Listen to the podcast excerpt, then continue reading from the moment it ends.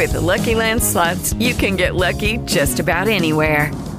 This is your captain speaking. Uh, we've got clear runway and the weather's fine, but we're just going to circle up here a while and uh, get lucky. No, no, nothing like that. It's just these cash prizes add up quick. So I suggest you sit back, keep your tray table upright, and start getting lucky. Play for free at LuckyLandSlots.com. Are you feeling lucky? No purchase necessary. Void where prohibited by law. 18 plus terms and conditions apply. See website for details. Na madrugada do dia 24 de dezembro de 2019, a sede da produtora do canal Porta dos Fundos foi alvo de um atentado com coquetéis Molotov. Horas depois, em vídeo divulgado nas redes sociais, três homens encapuzados e vestindo camisas verdes reivindicaram a autoria do crime. Reivindicamos a ação direta revolucionária que buscou justiçar os anseios de todo o povo brasileiro contra a atitude blasfema, burguesa e antipatriótica. Segundo o grupo, o motivo teria sido o especial de Natal satírico lançado semanas antes pela produtora, que retratava Jesus como homossexual. Em setembro do ano seguinte, um desses homens seria preso na Rússia por agentes da Interpol e julgado no Brasil por crime de terrorismo. Em seu endereço, entre os itens apreendidos pela polícia, estavam dois livros: O Pensamento Revolucionário de Plínio Salgado e O Imbecil Coletivo de Olavo de Carvalho. O indivíduo era membro da Frente Integralista Brasileira, movimento político de cunho neofascista.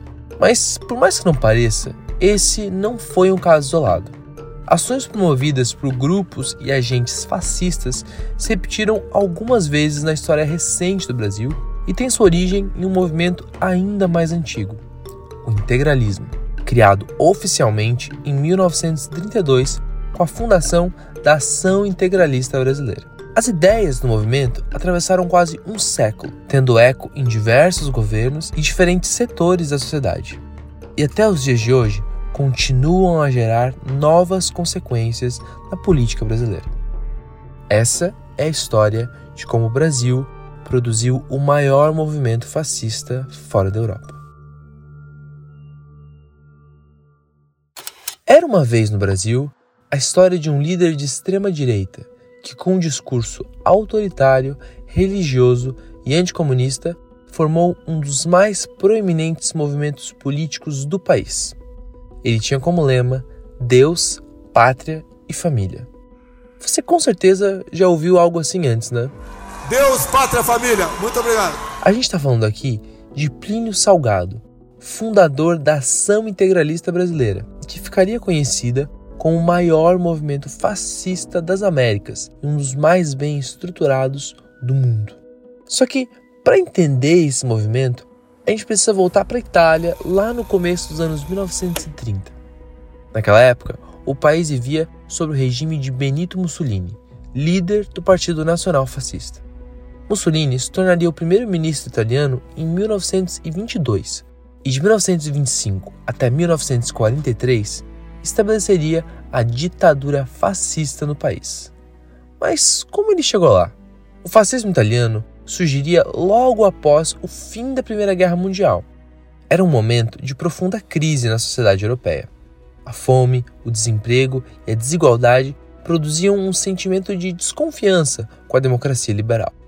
Sentia-se a necessidade de um novo regime político, de uma forma mais moderna e eficiente de organizar a sociedade, coisa que a democracia e o liberalismo de mercado, estabelecidos no século anterior, pareciam não ser mais capazes de fazer.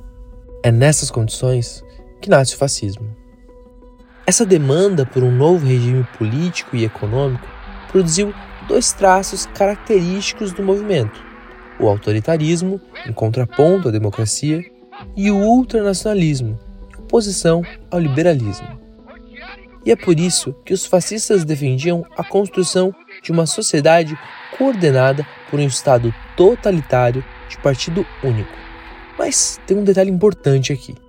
Para o fascismo, existe uma hierarquia social natural, ou seja, há pessoas que são naturalmente superiores a outras e por isso devem ocupar espaços sociais mais elevados. Foi uma Itália submersa por essa ideologia que o brasileiro Plínio Salgado encontrou quando se reuniu com Mussolini em 14 de junho de 1930, no Palácio Venezia, em Roma. Plínio escreveria meses depois que esteve, naquele dia, frente a frente com o gênio criador da política do futuro. Ele voltaria para o Brasil um dia antes da Revolução de 1930, capitaneada por Getúlio Vargas, se consumar e iniciar um novo momento político no país.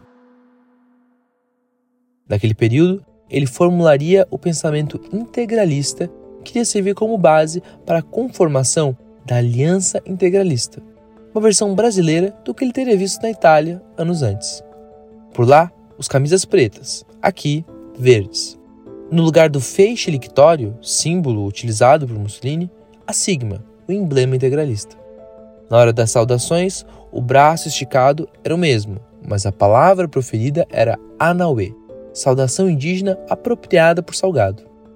Pelas paredes de cada sede dispunha-se uma foto do fundador Plínio Salgado e um relógio com a frase Nossa hora chegará. Não demoraria muito para que as chamadas escolas integralistas fossem fundadas com o objetivo de formar as mentes e corações das crianças e jovens do movimento. Eles possuíam também seus próprios rituais de batismo, casamento e funeral.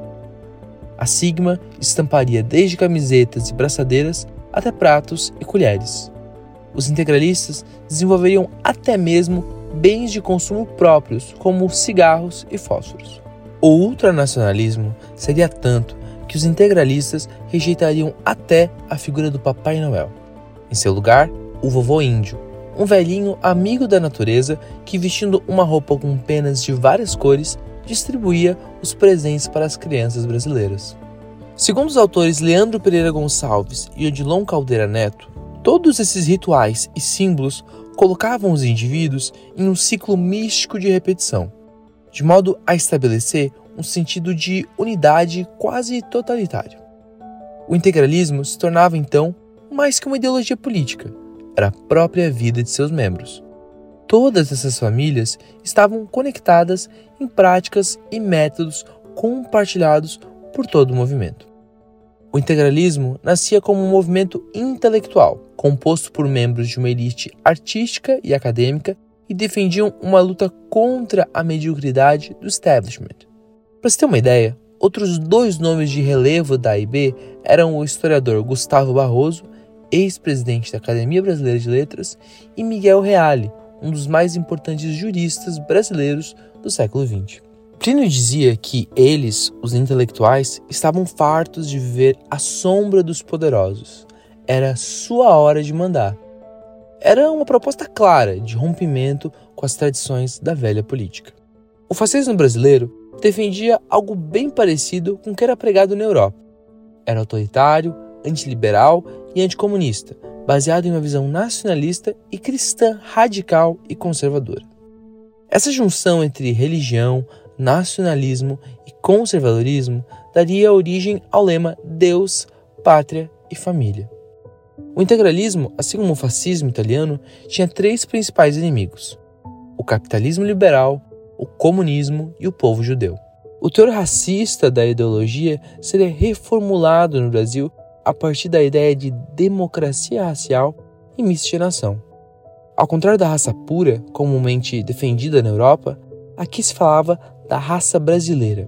Sem qualquer menção aos problemas reais da questão racial no país, os integralistas defendiam o valor dos negros na construção nacional e escondiam, atrás do discurso pró-miscigenação, uma defesa do embranquecimento e da prevalência da tradição europeia. Foi esse endereçamento da questão racial que permitiu a presença de militantes negros na organização e a aproximação da Frente Negra Brasileira com A e B.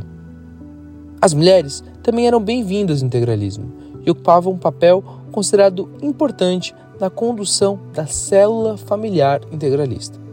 Havia aqui uma estratégia eleitoral clara de cooptação dos votos dos negros e das mulheres, que não tornava o partido menos racista e machista. Os negros ainda estavam relegados a espaços limitados e à exclusão, enquanto as mulheres ainda estavam sujeitas a papéis familiares e do lar. Fato é que o integralismo, mesmo nascendo do fascismo italiano, se descolava da matriz europeia a partir da assimilação de particularidades brasileiras como forma de se viabilizar no país. O movimento integralista cresceria de forma exponencial nos anos seguintes. Em 1936, apenas quatro anos depois da fundação da IB, a organização elegeria 20 prefeitos, quatro deputados estaduais e aproximadamente 500 vereadores, obtendo cerca de 250 mil votos no país inteiro, número que representava mais de 10% de todo o eleitorado nacional. Estima-se que nessa época o partido contava com mais de um milhão de filiados. As eleições presidenciais de 1938 se aproximavam e Plínio Salgado, pré-candidato a presidente, já despontava como um dos principais nomes ao pleito. O integralismo tinha tudo para conquistar a presidência da República se não fosse um personagem da história, Getúlio Vargas. Em 10 de novembro de 1937, o então presidente daria um alto golpe, estabelecendo a ditadura do Estado Novo. As instituições democráticas seriam fechadas, a Constituição seria suspensa e a tão sonhada eleição de 1938 jamais aconteceria. Os integralistas até teriam certa participação na nova ditadura. Inclusive, o capitão Olímpio Mourão Filho, responsável pela criação do chamado Plano Cohen, que foi utilizado como pretexto para o golpe de Vargas, era um adepto do movimento integralista. Na verdade, quando se instituiu o Estado Novo, os integralistas se encontravam bastante próximos do governo. Afinal, naquele momento, Salgado e Vargas combatiam, ao menos em tese, um inimigo comum, o comunismo. E o presidente gaúcho sabia que, para estabelecer seu projeto autoritário e centralizador, precisaria enfrentar um lado de cada vez. Por isso, naquele primeiro momento, o apoio dos integralistas foi bem-vindo. No entanto, em dezembro daquele mesmo 1937, todos os partidos políticos foram extintos, inclusive a A e B. Nos meses seguintes, sedes integralistas seriam fechadas, reuniões impedidas e diversos membros do partido iriam para a prisão. Vargas concluía seu plano caminhava para a neutralização completa de seu segundo inimigo.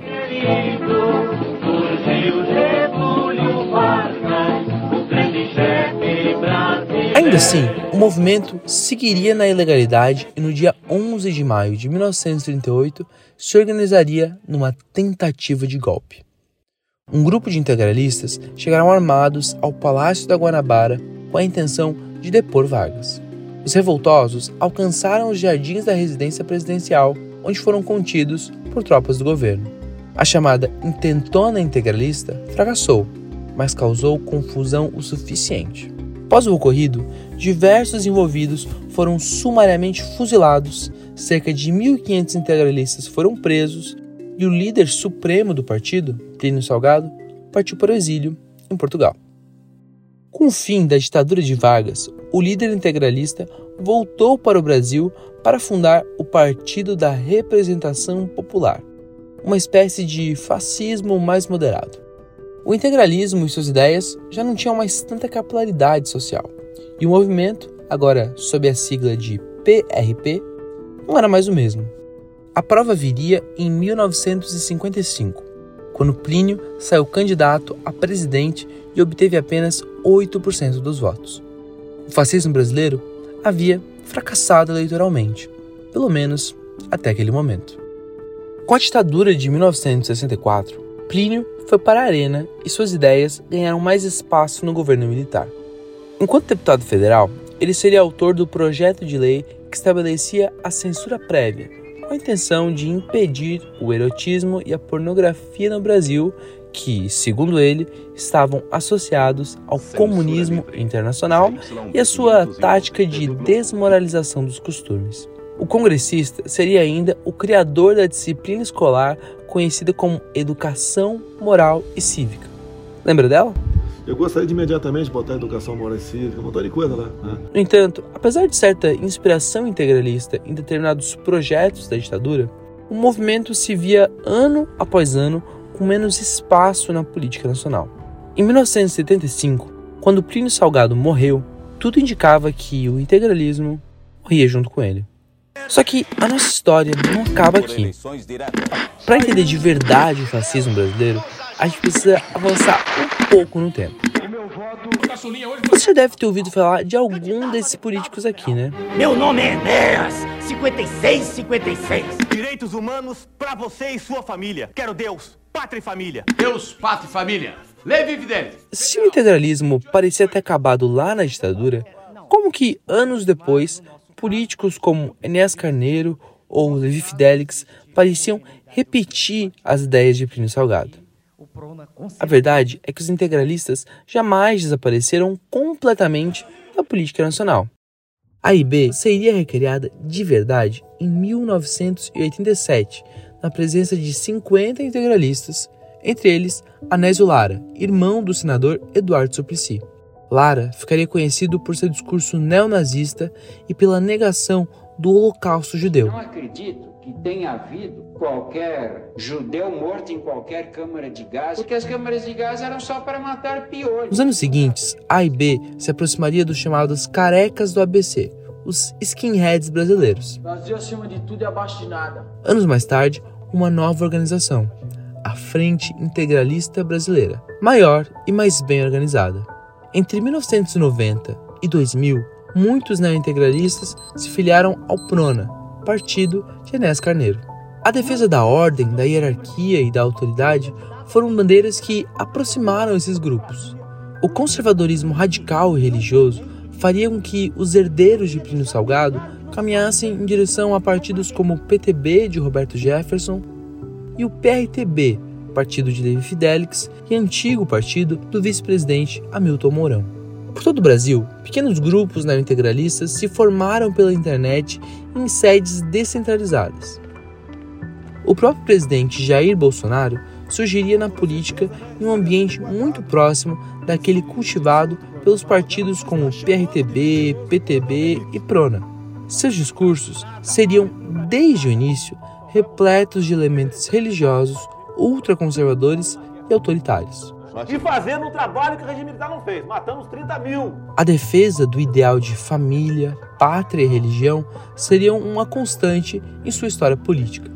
Seu lema de campanha em 2018, de certa maneira, parecia uma reelaboração do próprio lema integralista.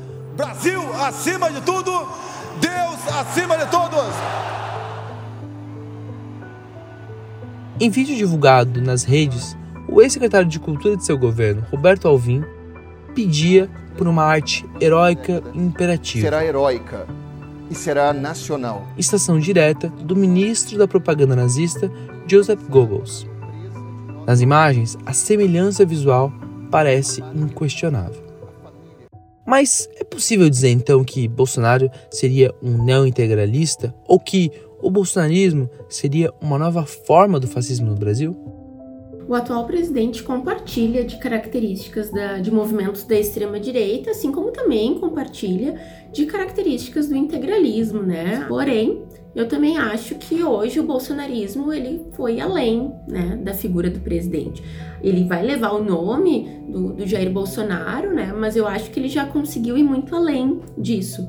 Então, sim, eles vão compartilhar essas características com esse discurso com a presença de Deus muito forte, uh, esse discurso anticomunista essa, esse conservadorismo muito forte, né? Mas a gente não pode pensar que é exatamente a mesma coisa, né? Eu acho que é importante a gente pensar nesses movimentos de extrema direita não como uma continuidade. A gente precisa entender que eles vão se modificando conforme o período histórico, conforme a, o recorte geográfico, né? Vai havendo essas modificações. Mas a gente não pode dizer que o bolsonarismo hoje é a mesma coisa que a ação integralista brasileira, né? Os integralistas. Além disso, o, o bolsonarismo hoje ele vai ter um caráter e vai ter práticas neoliberais muito claras, diferentemente do fascismo, né, que vai ter um discurso antiliberal. Fica claro que o bolsonarismo não é por si só um movimento tão uniforme a ponto de ser entendido como uma simples manifestação neointegralista. O fascismo tem em seu centro o ideal reacionário e revolucionário. Já no bolsonarismo, esse último aspecto não parece existir. Bolsonaro pode até defender um projeto retoricamente associado a Deus, pátria e família, mas não aparenta querer construir um novo tipo de Estado e sociedade como queria Plínio Salgado e os integralistas.